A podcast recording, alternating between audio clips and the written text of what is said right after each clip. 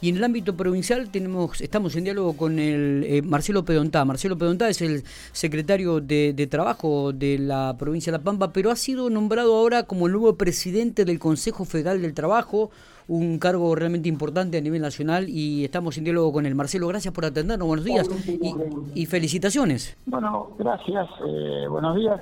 Sí, la verdad que, que es un orgullo importante representar a la provincia en esta ocasión donde eh, se ha dado el honor de presidir durante un año el Consejo Federal de Trabajo, un consejo que, que, que como primera característica es el único consejo federal en la República Argentina que está creado por ley, que tiene un reglamento creado por ley.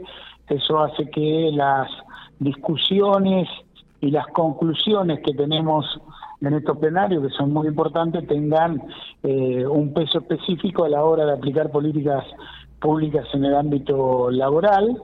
Eh, por ejemplo, eh, un tema que fue de largo debate y que no se pudo votar, pero que realmente hay mucha iniciativa, es la ley de eh, la ley de teletrabajo y a su vez las inspecciones que, que, hacemos las jurisdicciones locales en este en este tema porque el ámbito es privado y, y bueno se está generando un protocolo presentado por la provincia de Buenos Aires, eh, donde nosotros hicimos algunas objeciones, algunos cambios y quedó sujeto a la próxima reunión de comisión para llevarlo al plenario. Una ley de teletrabajo controvertida, Marcelo, ¿no? Que tuvo distintos sí, tipos yo de siempre definiciones. En el primer momento digo eh, que es una ley muy deficitaria, exacto, eh, dolorosa para las provincias porque en su articulado establece algunas obligaciones para la patronal, como por ejemplo la de informar a eh, el Ministerio de Trabajo de Nación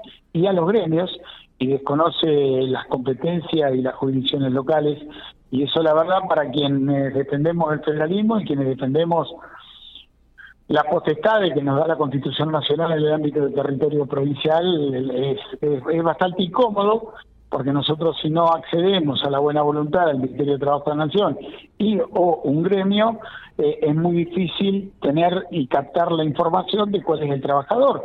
Y el trabajador en el teletrabajo es un trabajador que vamos a tener que prestar atención y cuidado, porque yo planteo, eh, y, para que se entienda, si nosotros tenemos que ir cuidando que nuestros hijos no se pasen horas y horas en una computadora, aquel trabajador que tiene que cumplir metas y que tiene que cumplir con distintos objetivos puede tener un exceso de la jornada laboral de ocho horas. me imagino. Eh, eh, nuevas obligaciones también este cargo, ¿no? Eh, cuando, cuando están en esa reunión, te estaba leyendo un poco que tuviste acompañado de varios funcionarios a nivel nacional, como el ministro de Trabajo, digo, ¿Qué, se habla en relación a esto del trabajo? ¿no? ¿Cómo está la República Argentina? ¿Cómo está la provincia de La Pampa en relación a este tema tan sensible al común denominador de la gente?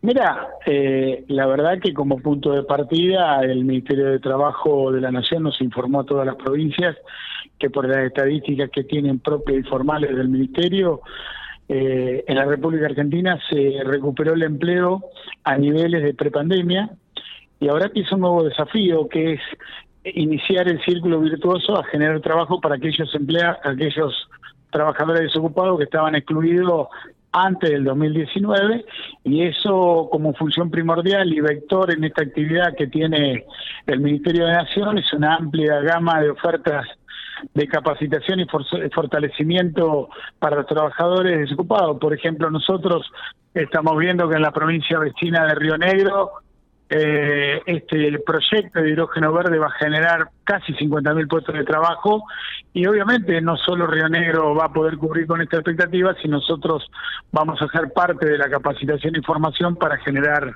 lugares para nuestros trabajadores también. Eh, ¿Cómo está la provincia de La Pampa en este tema específico? La provincia de La Pampa estamos bien, los indicadores económicos nos marcan un crecimiento paulatino, hemos tenido por encima de la media nacional 2.1 del crecimiento formal en el ámbito privado, eso genera una expectativa de derrame muy interesante. Y además, ustedes saben, porque lo ha anunciado el gobernador permanentemente, eh, este año vamos a tener un cúmulo de obra pública que eso genera mano de obra directa e indirecta, también nos hace ser muy eh, optimistas.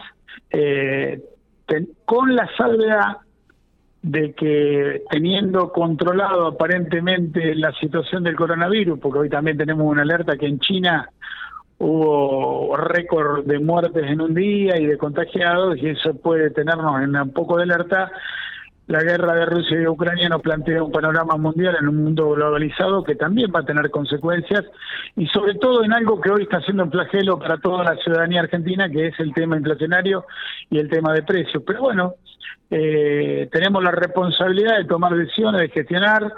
Sergio en la, reunión, la última reunión de gabinete nos pidió que nos abocáramos permanentemente a la gestión, a atender a los sectores productivos, al sector al sector privado y en esa función seguramente nos va a encontrar este, este año que va a ser un año difícil. Eh, hablando de año y año difícil, también comienza a, dar los primeros pasos también un año político, recordamos que las elecciones son el año que viene, seguramente la provincia de La Pampa las va a desdoblar, las va a adelantar, serán en mayo o en junio al más tardar. Eh, ¿Cómo ves esto de la nueva presencia de, de, un líder, creo que la línea que la cual perteneces, Carlos Berna, que vuelve a convocar a bueno, a, a, una, a una mesa chica, ¿no? Aquí en General Pico, Marcelo.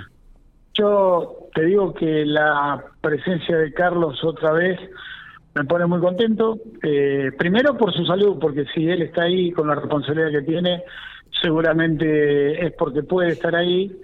Y cuando Carlos genera este tipo de hechos políticos, se le hace bien al peronista, al peronismo completo. Así que lo vemos perfecto. Eh, hay compañeros que hoy pueden pensar de estrategia política y hay otros que debemos que ocupar todo nuestro tiempo en la gestión porque así lo demanda el, tiempo histórico que estamos viviendo. Eh, hablando de tiempo histórico, y esto es verdad, y quiero remarcar esto que vos estás diciendo, ¿qué análisis haces en general, no solamente en el ámbito del trabajo, digo, la lectura que haces de la provincia de La Pampa y, en esta situación que estamos viviendo eh, en, el país, Marcelo? Cuando, a ver, lo pregunto porque, tenés la posibilidad de reunirte con, gente de, de, todas las provincias y, estuviste metido prácticamente en temas muy sensibles en estos últimos días, ¿no?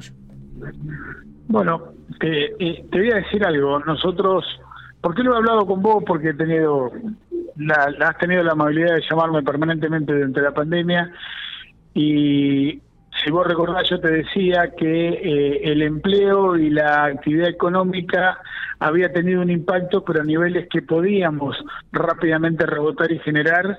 Y en esa función creo que la provincia de La Pampa está generando, con políticas públicas muy agresivas dictadas por, por Sergio, como ICOME, como el Banco de La Pampa, como, por ejemplo, hemos tenido la satisfacción y la alegría que nuestros industriales 33 industriales de la provincia de La Pampa fueran Expoagro hicieran negocio por 7.700 millones de pesos, eso genera automáticamente más empleo, más actividad económica, más consumo.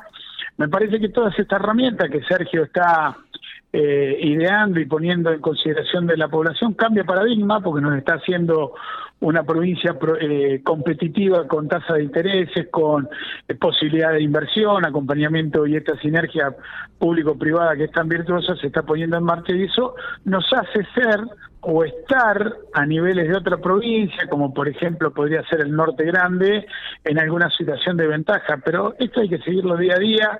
Vuelvo a nos tocan tiempos donde los indicadores cambian momentáneamente por hechos que son cines negros, si lo querés llamar, porque tuvimos el coronavirus, ahora tenemos una guerra que si no es por aumentar los, los commodities y, el petróleo es muy difícil entenderla. Eh, pero bueno, acá estamos, este es el mundo que nos toca vivir. Yo soy muy optimista que la provincia de La Pampa va a generar permanentemente eh, los mecanismos de contención, sobre todo al empleo y a la producción que eso genera lo que necesitamos todos los pampeanos. Marcelo, te hago una última pregunta y no quiero incomodarte, digo, pero ¿qué, qué pensás como, como cuando se habla de achicar el gasto político y de repente a nivel nacional eh, la jefatura de gabinete crea una subsecretaría de resiliencia para mejorar la autoestima de los argentinos y, seguimos aumentando el gasto público? Hay cosas que no tienen explicación para ningún argentino, menos lo voy a tener yo. Gracias. Está claro, creo que ahí te contesté. Eh, gracias por estos minutos, abrazo grande. Un abrazo, hasta luego.